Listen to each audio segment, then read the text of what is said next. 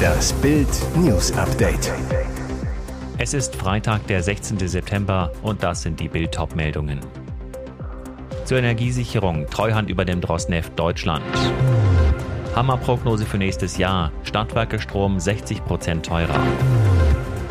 USA sagen Ukraine weitere Militärhilfen zu. Unionsfraktionsvize nennt deutsche Waffen Almosen. Zur Energiesicherung Treuhand über dem Drosneft Deutschland.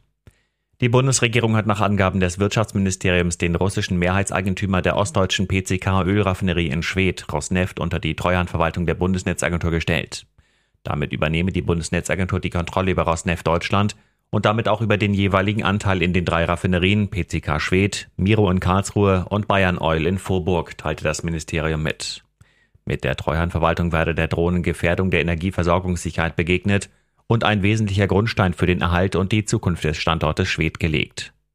Die Entscheidung werde von einem umfassenden Zukunftspaket begleitet, das einen Transformationsschub für die Region bringe und die Raffinerie unterstütze, damit die Versorgung mit Öl auf alternativen Lieferwegen sichergestellt wird. Bislang ist die PCK-Raffinerie von der Belieferung mit russischem Erdöl über die Druschba-Pipeline abhängig. Das Zukunftspaket soll laut dem Ministerium am Mittag von Kanzler Olaf Scholz Wirtschaftsminister Robert Habeck und Brandenburgs Ministerpräsident Dietmar Woidke vorgestellt werden. Hammerprognose für nächstes Jahr. Stadtwerke Strom 60 Prozent teurer. Zurzeit gelten die Stadtwerke noch als Spartipp beim Strom, doch im nächsten Jahr ist damit vermutlich Schluss. Denn die städtischen Anbieter rechnen mit erheblich höheren Preisen. Erwartet werde eine Zunahme um die 60 Prozent, sagte ein Sprecher des Verbands kommunaler Unternehmen der Neuen Osnabrücker Zeitung. Bislang seien die Strompreise geringer gestiegen als die Gaskosten, etwa weil die sogenannte EEG-Umlage weggefallen sei. Beim Gas müssten Stadtwerkekunden schon jetzt häufig zwischen 30 und 60 Prozent mehr zahlen als vor dem Ukraine-Krieg. Es gäbe aber auch Stadtwerke, die ihre Preise mehr als verdoppeln müssen. Und es sei absehbar, dass sich diese Entwicklung ins kommende Jahr fortsetzen und eventuell nochmal verschärfen könnte. Der Verbandssprecher warnt, ein früher oder strenger Winter könnte den Gasverbrauch unerwartet steigen lassen und gegebenenfalls die Preisspirale wieder in Gang setzen. 39 Prozent der Deutschen rechnen einer Umfrage zufolge damit, im nächsten Winter ihre Energierechnung nicht oder nur noch mit erheblichen Schwierigkeiten bezahlen zu können. Absurde Schwesig-Show bei Ilna. Plötzlich soll Trump schuld am Pipeline-Versagen sein. Energiegau, Inflation, Rezession, Panik und von der Politik nur ideologiegetriebenes Stückwerk. Besonders der Mittelstand fühlt sich verarscht und auch Maybrit Illner gruselt sich. Die Kosten der Krise, erst Preisschock, jetzt Pleitewelle, unter den Gästen Manuela Schwesig. Die MacPom-Ministerpräsidentin schiebt dem Oppositionschef den schwarzen Peter zu. Es war Herr Merz, der im März ein Gasembargo gefordert hat, erinnert sie. Dann würden wir nicht durch den Winter kommen. Angriff ist die beste Verteidigung. Dabei forderte sie bis zum ersten Schuss in der Ukraine total beratungstaub auf kritischen Dialog und wirtschaftlichen Austausch mit Russland zu setzen. Doch so ein Kommentar im ZDF-Einspieler, mit Russland wurde kein kritischer Dialog geführt, sondern eine Klimastiftung gegründet, finanziert von Gazprom. Ziel die Umgehung amerikanischer Sanktionen. Auf die Frage, ob diese Stiftungsgründung eine Idee der Russen war, antwortet Schwesig, man habe das ganz transparent im Landtag vorgetragen, verhaspelt sich dann aber. Deswegen war da auch nichts ins, nicht in, nichts intransparent. Hosiana. Neben ihr zeigt DGB-Chefin Fahimi das dringende Bedürfnis, die bedrängte Genossin irgendwie rauszuhauen. Es war die Entscheidung aller Regierungen über verschiedene Zeitphasen hinweg, meldet sie sich ungefragt. Wenn wir schreiten, Seit an Seit. Krisenstimmung beim Schurkengipfel. Lässt jetzt auch der China-Chef die Russen fallen? Die Feinde der freien Welt zeigen sich vereint, doch der Schein trügt. Erstmals seit dem russischen Überfall auf die Ukraine Anfang des Jahres treffen Wladimir Putin und Xi Jinping in Usbekistan persönlich aufeinander. Anlass der Gipfel der Shanghaier Organisation für Zusammenarbeit. Es ist ein Schurkengipfel, aber nicht unter gleichberechtigten Despoten. Denn hier ist Putin nicht mehr der mächtige Kriegsherr, sondern der schwächelnde Bittsteller. Das macht auch die Sitzordnung der usbekischen Hauptstadt Samarkand deutlich. Putin und Xi sitzen sich diametral gegenüber, also mit maximalem Abstand voneinander. Das allein spricht Bände. Putin sagt kleinlaut zu Xi, Russland verstehe Chinas Fragen und Sorgen zur Ukraine. Das lässt aufhorchen, kommentiert Max Sedon, der Moskau-Bürochef der Financial Times. Hat China etwa Sorgen? Dabei klangen die Russen im Vorfeld des Treffens noch viel selbstbewusster. Nichts weniger als eine neue Weltordnung würden Moskau und Peking anstreben.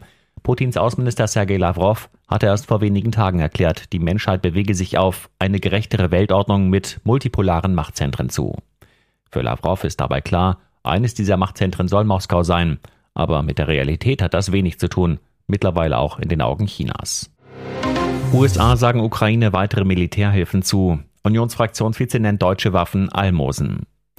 Die US-Regierung hat der Ukraine weitere Militärhilfen zur Verteidigung im Krieg gegen den Angreifer Russland zugesagt. Das US-Außenministerium kündigt am Abend in Washington Unterstützung für Kiew im Umfang von 600 Millionen US-Dollar an. Die USA stellen der Ukraine demnach zusätzliche Waffen, Munition und Ausrüstung aus Beständen des US-Verteidigungsministeriums zur Verfügung. Damit erhöht sich die militärische Unterstützung der USA für die Ukraine seit Beginn von Bidens Amtszeit, dem Ministerium zufolge auf einen Gegenwert von insgesamt 15,8 Milliarden Dollar. Der stellvertretende Vorsitzende der Unionsfraktion Johann Wadefuhl hat unterdessen die angekündigten neuen Lieferungen deutscher Waffen an die Ukraine als unzureichend kritisiert. Verteidigungsministerin Lambrecht biete statt Hilfe erneut nur Almosen an, sagt er den Funke-Zeitungen. Mit zwei weiteren Raketenwerfern und 50 geschützten Truppentransportern vom Typ Dingo ist in einem Konflikt dieser Größe und Intensität nicht einmal ein einzelnes Gefecht zu gewinnen, kritisiert Wadefuhl. Und jetzt weitere wichtige Meldungen des Tages vom Bild Newsdesk.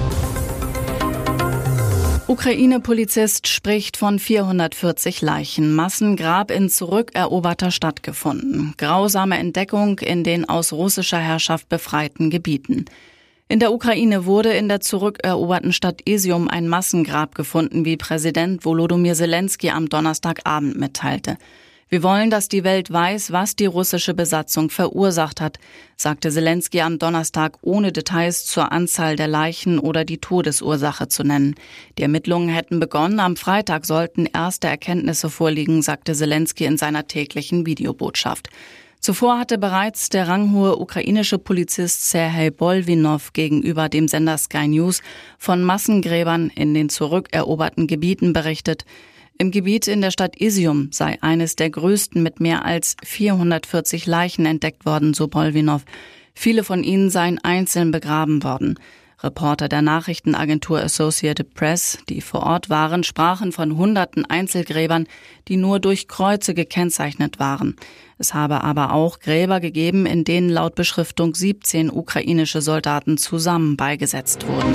Papst gegen Waffenlieferungen. Papst Franziskus hält Waffenlieferungen an die Ukraine für moralisch vertretbar, wenn diese nur der Selbstverteidigung dienen. Das sagte das Oberhaupt der katholischen Kirche am Donnerstag auf dem Rückflug von seiner Kasachstan-Reise nach Rom. Auf eine entsprechende Frage antwortete der Pontifex, dass es aber unmoralisch sei, Waffen zu liefern mit der Absicht, noch mehr Krieg zu provozieren, mehr Waffen zu verkaufen oder alte Waffen loszuwerden. Tränen, Füller, Fauxpas, Familienkrieg, aber steigende Umfragewerte. Vom König der Schmerzen zum König der Herzen. Sieben Tage Bilanz von Charles III. Es sind Tage zwischen Tränen und Triumph.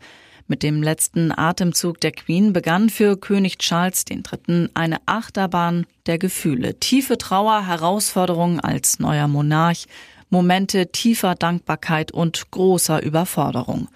Nach 70 Jahren Regentschaft sorgt Elisabeths Tod bei Familie und Volk für Fassungslosigkeit und die bange Frage, kann Charles King?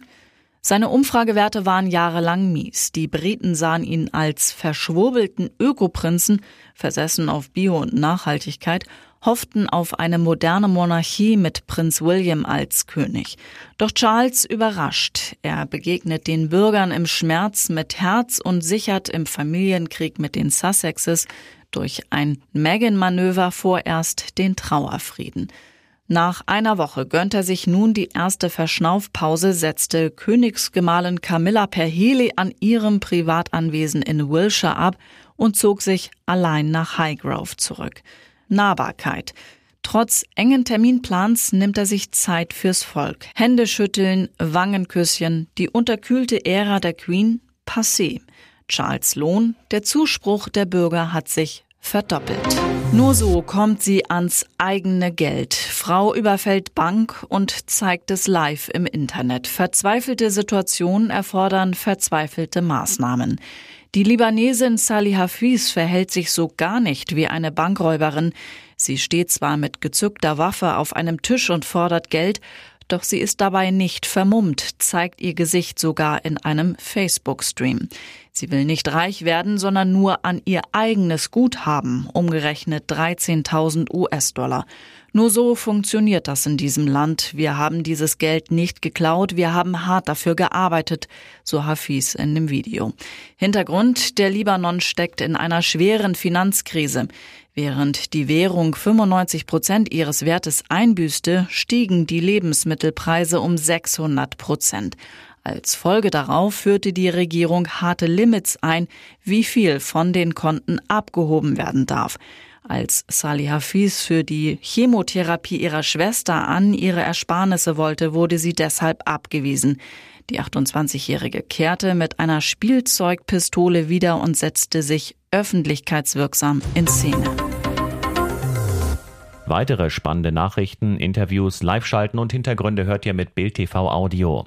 Unser Fernsehsignal gibt es als Stream zum Hören über TuneIn und die TuneIn-App auf mehr als 200 Plattformen, Smartspeakern und vernetzten Geräten.